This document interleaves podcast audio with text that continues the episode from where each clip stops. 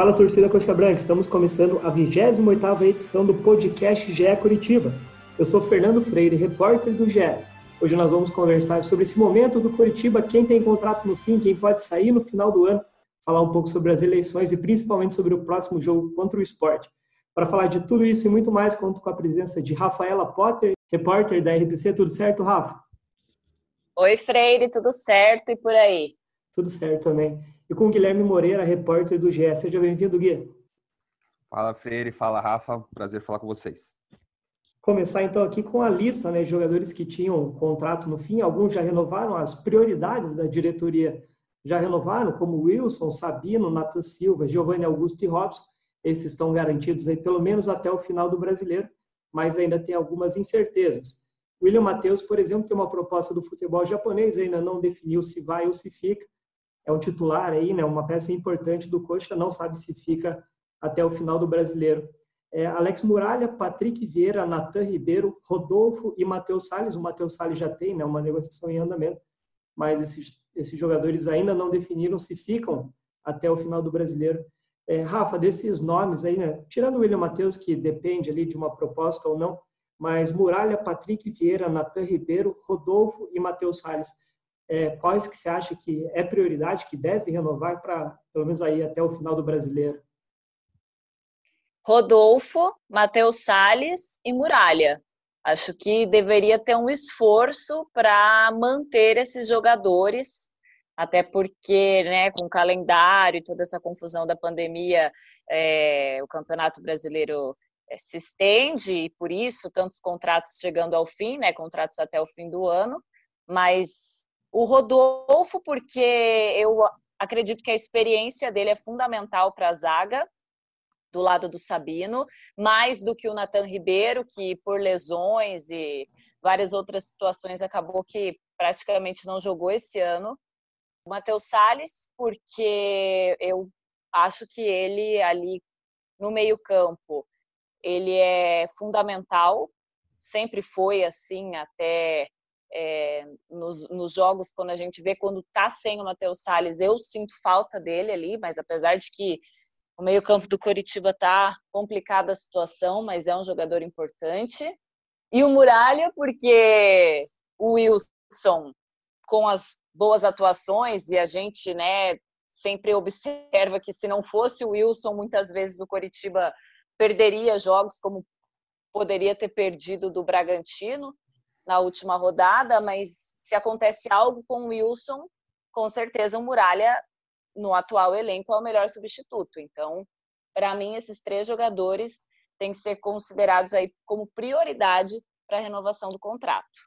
O Muralha ele ainda não jogou no brasileiro, né? Mas é o reserva imediato do Wilson. As outras opções são o Arthur e o Marcão, que são bons goleiros, mas enfim, colocar eles nesse momento seria muito complicado é que até sobre essas possíveis renovações ali, do Matheus Salles, Muralha, Rodolfo, é como que você vê o, o, o, elenco do Coxa, né? Porque o Coxa não pode contratar mais ninguém. Se esses jogadores saírem, não, não vai dar para repor essas peças, né? Enfim, como que você vê essas, o risco desses jogadores saírem e sem poder contratar? Como que você acha que fica o elenco do Coxa para as últimas 14 rodadas do Brasileiro? É, eu vejo bem por aí, Freire, porque o Coxa não pode mais contratar e assim, né, o, essa semana que passou, o Rodolfo Filemão rescindiu com o Curitiba e acertou lá com o CSA, né, em definitivo.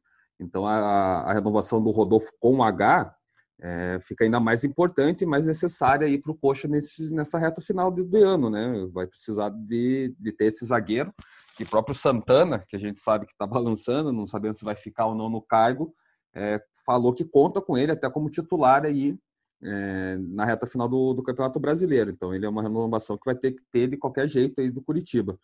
É, o Muralha não perdeu, acabou perdendo espaço né, esse ano para o Wilson. O Wilson voltou a ser o titular absoluto da posição, mas é, não vejo muito problema. Ele estendeu esse vínculo pelo menos até o final da, da Série A. Né? Se não me falha a memória, o, o contrato dele com o Flamengo é só até o final do ano também, então às vezes ele pode até assinar em definitivo com o Curitiba, assim como o Matheus Salles está tá recebeu a proposta do Curitiba assinar em definitivo, o contrato dele com, com o Palmeiras vai até o final do ano, então ele já fica livre, pode assinar direto com, com o Coxa, que são duas peças também que o Coxa pode é, não só renovar, mas como ter um contrato mais seguro ali com eles, né? É, e o Matheus Salles eu vejo que, que é o acho que é o principal desses nomes, porque teve tem seu destaque, tem sua qualidade. Eu acho que ele não se destacou muito mais do que, que devia pela escalação errada que ele tem sido né, no, no time. É, jogando de segundo volante, às vezes até de terceiro homem no meio do campo, e ele que é sempre o primeiro volante, né? Acabou perdendo ali para o Gumora, com, com, com, o Jorginho e até o próprio Rodrigo Santana essa vaga no, como primeiro volante, mas sem eles, né? O Gumora está voltando agora de Covid, ele como primeiro volante acaba exercendo uma função melhor, né? Um desempenho um pouquinho melhor. E é, um, é uma aposta dessa diretoria, que não sabe se vai ficar para o triênio, mas que, que eu vejo que, assim, que as, os outros concorrentes ali também apoiam, né? Eles dão aquele ok para essa contratação do, do Matheus Salles em definitivo. E eu vejo o Curitiba com um elenco é, torto, né? Acho que desde o início do ano o Curitiba teve problemas na, nas contratações e, e, falta peças, né? Você ver agora, o William Matheus provavelmente não vai renovar, vai já tem um pré-acordo aí para sair para o futebol japonês. E o Curitiba não tem lateral esquerdo no elenco, né? vai ter que improvisar um Jonathan por ali. Tem o Ângelo da base, mas é, avaliam que ele ainda não está pronto para assumir essa função. O Curitiba teve todo o ano para achar um lateral esquerdo e não achou. É o próximo jogo do, do Coxa é contra o Sport. O William Matheus é um dos desfalques.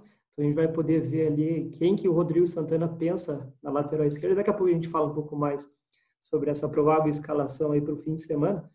É, a gente falou né, que o Giovanni Augusto era uma das prioridades, renovou, o Robson era outra das prioridades, também renovou, mas o Coxa está sofrendo muito, principalmente em casa. É, são apenas seis gols marcados em casa e 14 gols fora de casa. São 20 gols ao todo. O Coxa tem o pior ataque do brasileiro, ao lado do Atlético Paranaense e do Atlético Goianiense. É, enfim, apenas 20 gols marcados. Fora de casa, o Coxa até tem produzido um pouco mais. Em casa, são seis gols em 12 jogos. O Coxa não marcou mais do que um gol, né? fez um gol em seis jogos e passou em branco em seis jogos no Couto. É, como que você vê essa baixa produção ofensiva, Rafa? Tem ah, nomes interessantes, né? Rafinha, Robson, Ricardo Oliveira, mas que não estão conseguindo render do meio para frente ali, só o Giovanni Augusto está conseguindo render. O que, que se aponta como motivo para essa baixa produção ofensiva?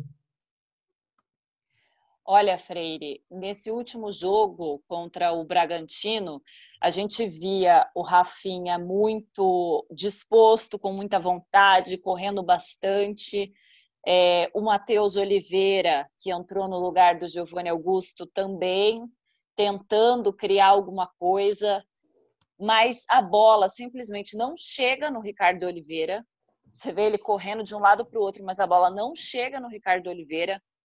É, o Robson também achei muito apagado e está deixando a desejar é, nas últimas rodadas. Está meio que nessa dependência mesmo da criação do Giovanni Augusto, porque foi basicamente o que a gente viu no jogo na, na, última rodada, essa falta de criatividade em 90 minutos, nove finalizações, e sim, finalizações que praticamente não levaram perigo pro, pro gol do Bragantino. Então, Freire, o que eu posso te dizer? É uma falta de, de as, as, muita correria, muita afobação, mas passes errados, é, dependência talvez ali do Giovanni Augusto, é, falta de criatividade dos outros jogadores. O, o próprio Matheus Galdesani, no último jogo, eu, via que ele corria, que ele tentava, mas os passes saindo errado, escolhas muito erradas durante a partida.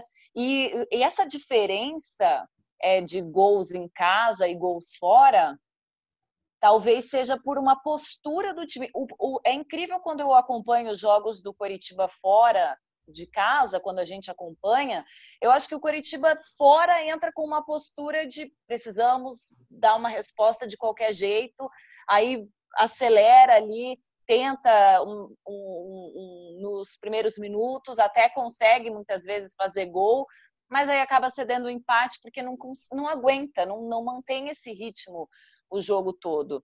Então, eu acho que é, são vários fatores, sabe? Falta de criatividade, talvez dependência só de um jogador, é, essa questão mesmo de, de tentar resolver no início e colocar uma pressão inicial que a gente não viu no jogo contra o Bragantino que foi em casa, né? Eu tô falando de, das partidas fora de casa, mas não consegue manter o ritmo, não consegue não consegue ter um jogo é, com uma constância como foi o único jogo que eu vi na temporada, que foi o jogo contra o Palmeiras. E o Palmeiras estava também naquela situação é, do Vanderlei Luxemburgo, que acabou demitido, enfim, era um Palmeiras realmente reconhecível, né? A gente tem que levar em consideração isso também. Então, sim, são vários fatores que, que precisam melhorar e, e, esse confronto é interessante contra o esporte, porque os dois, Coritiba e Esporte, são os times que menos finalizam no campeonato. Então, é interessante, mas também é triste para a gente que gosta de ver um bom futebol assistir uma partida com times que finalizam tão pouco, né? Até sobre as chances criadas, o Rodrigo Santana foi questionado sobre isso na, na coletiva, né? Ele sofreu, citou ali um lance do, do William Matheus, citou um outro lance, mas ele mesmo. Do Pablo teve, Tomás, é, né? Tomás, mas ele mesmo não, não, conseguiu citar muitos lances, né? Foram praticamente dois lances o jogo inteiro. Foram nove finalizações nos 90 minutos, mas a maioria sem risco. É, até um pouco sobre o setor ofensivo ali, Gui. É, nesse jogo, o Coxa adotou uma postura ali de jogar no contra-ataque, mas o, o, trio ofensivo né, tinha o Rafinha, de 37 anos, o Robson, de 29 anos, é, é novo, né, mas enfim, já está perto ali dos 30, e o Ricardo Oliveira, de 40 anos. É, contradiz um pouco, né, se a, se a ideia é apostar na velocidade, você não contrataria, não teria jogadores é, de, de, mais idade. Né? O Rafinha, lógico, é um jogador de muita velocidade, mas está longe do nível, está voltando agora de lesão, está longe do nível que ele já mostrou. É, você acha que vai um pouco de, pelo que você falou ali, de uma, um erro na montagem de elenco, jogadores que não, não combinam com a ideia de jogo que o Rodrigo Santana está querendo montar? É, eu acho que, que passa pelo erro da diretoria, né? É o terceiro técnico na, na temporada. Você pega um Barroca, que, que é conhecido pelo aquele famoso jogo propositivo, né? De ter a bola e ter ser um jogo um pouquinho mais de paciência. Aí vai para um Jorginho, que, que é um jogo mais reativo, né? Ele até fala quando, quando chega que ele não tem um jogo reativo, mas as duas passagens pelo Curitiba mostram que ele tem, né? É um jogo, um time joga mais fechado e tenta jogar na transição ou fazer gol na bola parada. E o, o Rodrigo Santana, digamos que é uma mescla do dois, dos dois, né? Ele não tem um estilo assim tão tão propositivo nem tão reativo, né? Ele tenta mesclar esse, essas duas formas de jogar mas no, no Curitiba não está encaixando nenhuma delas, né? Ele não, não, não, acontece nada. Você pode ver no próprio jogo contra o Bragantino, é, o, o goleiro do Bragantino estava de branco e saiu de branco, né? Porque ele não teve nenhuma defesa, ele não fez nada no, na partida. Né? Ele não sujou o uniforme. Então isso mostra que o Curitiba não está criando, não adianta ter. Então, muita gente está reclamando do Ricardo Oliveira, né? Agora foi para o sexto jogo sem marcar gol com a camisa do Coxa, tem seis jogos e não fez nenhum. Mas eu lembro de uma chance que ele desperdiçou em todo esse período, que foi uma bola na trave lá no contra o Inter, né? Então essa é é a clara falta de, de, criatividade do Curitiba. A gente não tem, você não consegue definir um time titular, né, do Curitiba. Fala qual que é o time titular do Curitiba? Não dá. É, o Rodrigo Santana mesmo está há pouco tempo no comando do Coxa e está mudando muito a equipe, né? Não tem uma sequência é, e reflete em campo. Curitiba não vai bem defensivamente, não vai bem ofensivamente e não vai bem na, na, no setor de criação. Então, são muitos problemas do Curitiba para corrigir e a gente não sabe se vai conseguir, né? Se vai ter tempo de corrigir, porque toda hora está mudando, o técnico já está balançando de volta e, e, os jogadores individualmente também não estão bem, né? O próprio Robson, que começou bem, era principal, o principal nome do, do coach no ataque, é, tá mal tecnicamente, né? Tá perdendo os gols e não está mais fazendo. É, o Rafinha ainda está voltando de lesão, né? apesar de ter sido o segundo jogo, mas a gente vê que na falta é, o, o, famoso ritmo de jogo, ter mais confiança para arriscar mais, e a bola não está chegando, né, para o Ricardo Oliveira fazer o gol. Então, o problema ofensivo do, do Curitiba é muito forte. Eu falei que o Coxa né, tem seis gols em 12 jogos no Couto, e aí são 14 gols fora de casa, mas o Coxa tem mais pontos em casa. Né? São 12 pontos em casa, 9 pontos fora. O Coxa vai tentar melhorar esse aproveitamento fora de casa contra o esporte. O jogo está marcado para 6 e 15 da tarde de domingo, na Ilha do Retiro. Aí, para essa partida, o Rodrigo Santana perdeu três jogadores, receberam cartões ali nos minutos finais contra o Bragantino. William Matheus, o Matheus Salles e o Matheus Galdesani. Por outro lado, o Hugo Moura e o Luiz Henrique devem voltar, o Giovanni Augusto, que ficou fora por um desconforto, também deve voltar. Então, aí, três ausências e três retornos para essa partida. É, o esporte tem 25 pontos, é o primeiro ali acima da zona de rebaixamento. O Coxa tem 21 pontos. Aí, se o Coxa perder esse jogo, vai ficar a 7 pontos de sair da zona de rebaixamento. Acho que só isso aí já mostra o quão importante é esse jogo, né, Rafa? Ah, com certeza. Eu até na entrevista com o Matheus Oliveira no fim do jogo, na última rodada, ele falou da importância desse jogo, é, até com uma confiança de que com os três pontos o Coritiba já conseguiria esboçar a reação que tanto precisa no brasileiro. Só que assim, eu me lembro que até eu fiz com o Gui o último podcast, com o Christian também, e a gente está falando desses confrontos diretos. Só que já estão passando esses confrontos diretos. Teve com o Corinthians, que claro que é, não está mais ali na zona de perigo, mas enfim, era é, é um adversário ali que, que também estava mais para a parte de baixo da tabela, perdeu. Agora contra o Bragantino em casa, não conseguiu ganhar. Então, o tempo está passando, né, Freire? É, já passou o discurso de ah, mas são os confrontos diretos e por conta dos confrontos diretos a gente vai sair dessa situação. Não está sendo cumprido, né? Já foram dois jogos e nada da gente ver uma evolução no Curitiba. Então, realmente, contra o esporte, esses três pontos são urgentes. O Coxa está com 21 pontos, né? Para chegar naquele número mágico, precisa de mais oito vitórias, mas faltam só 14 jogos. É, Gui, queria que você comentasse um pouco desse jogo contra o, o Sport. E aí, na sequência, o Coxa, para fechar, né, 2020, joga contra o Botafogo, sábado, em casa, no dia 19, e contra o Atlético Mineiro também um sábado, dia 26, fora de casa. É, como você vê esses três jogos aí? Esporte fora, Botafogo em casa e Galo fora. É, esse jogo contra o esporte, como a Rafa muito bem falou, é mais aquele confronto direto que o Coxa tem a chance de dar uma respirada e tentar dar uma embalada aí, sobreviver no campeonato. Já perdeu em casa para o Corinthians, é, agora empata com o Bragantino em casa, então de seis pontos faz um só e vai jogar contra o esporte fora, que também vem muito mal na, na, na, competição, vem em queda, e é mais uma chance que o Curitiba tem. Só que a cada jogo é vida ou morte pro Coxa, né? E não tem aproveitado nenhum deles. É... Contra o Botafogo, já, a gente já não sabe se vai ser uma nova diretoria ou se vai ser a diretoria atual. Tem mais esse, esse porém, esse extra-campo que o, que o Curitiba vai viver. E não sabemos se vai ser o mesmo técnico. É... Então, é uma, é uma incógnita do Curitiba, né? A gente fica toda hora, não, tem um jogo confronto direto, dá para respirar, para se recuperar e não ganha.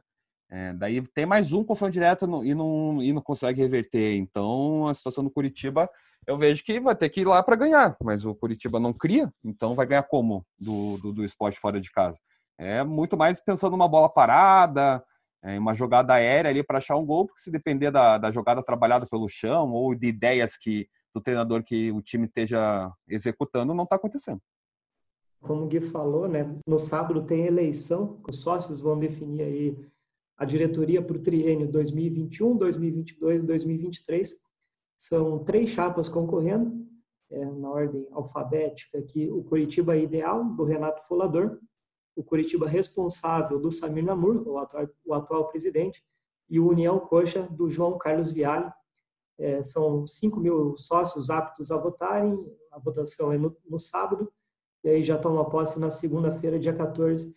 Rafa, queria que você comentasse é, o, o quão aliviado o Coxa deve ficar depois dessa eleição, né? independente se for a reeleição do Saimir Namur ou se for uma nova diretoria. Eu acho que só de passar a eleição já dá um pouco mais de alívio, né? Tira essa questão política, todo esse debate e dá para focar ali só na luta contra o rebaixamento, né? Ah, com certeza, Freire, porque a gente sabe que o Curitiba tem que encontrar, reencontrar o bom futebol, reencontrar a criatividade dentro de campo e com essa questão política, com toda essa pressão que existe sempre quando a gente fala de eleição, seja eleição no futebol, seja é, na política do nosso país, enfim, é, sempre é um momento muito tenso e, e já são semanas tensas que associar essas semanas tensas associadas aí com o que o Coritiba tem apresentado no brasileiro realmente pesa, tá um clima pesado. A gente vê que o clima é, não é dos melhores, não só por conta dos resultados apresentados, mas acho que também muito por conta disso, é, da, da, das eleições, enfim. É, com certeza, passando tudo isso, é um peso que sai. Só que a gente também tem que ver que muita coisa pode mudar no futuro do coxa, né? Então, é, vai passar né, essa tensão e acho que daí o Coritiba consegue se concentrar mais só dentro de campo, só no futebol, para tentar buscar essa reação que ainda não conseguiu aparecer no campeonato. Próximos dias, portanto, vão ser decisivos para o Curitiba dentro e fora de campo. A eleição, como eu disse, no sábado, e aí o jogo contra o esporte no domingo, 6 e 15 lá na Ilha do Retiro. E na semana que vem a gente volta a falar aqui do Curitiba. Esperamos, né, com uma vitória, o Curitiba reagindo ali na parte de baixo da tabela, não vai sair ainda da zona de rebaixamento, mas espero que a gente possa falar de uma vitória aqui para melhorar um pouco esse clima. É, Gui, muito obrigado pelo, pelos comentários. Até a próxima. Valeu, Freire. Valeu, Rafa. Ficamos à disposição para uma próxima. Um abraço. Valeu. Obrigado você também, Rafa. Valeu, Freire. Valeu, Gui. Até a próxima e esperando notícias melhores, né? Para que a gente está até meio que se repetindo nos podcasts do Coritiba. Vamos ver se no próximo a gente comenta uma reação ao Viverde aí na Série A. Tomara, tomara. Lembrando então, o próximo podcast na terça-feira da semana que vem. Obrigado a todos que acompanharam até aqui. Valeu, até a próxima.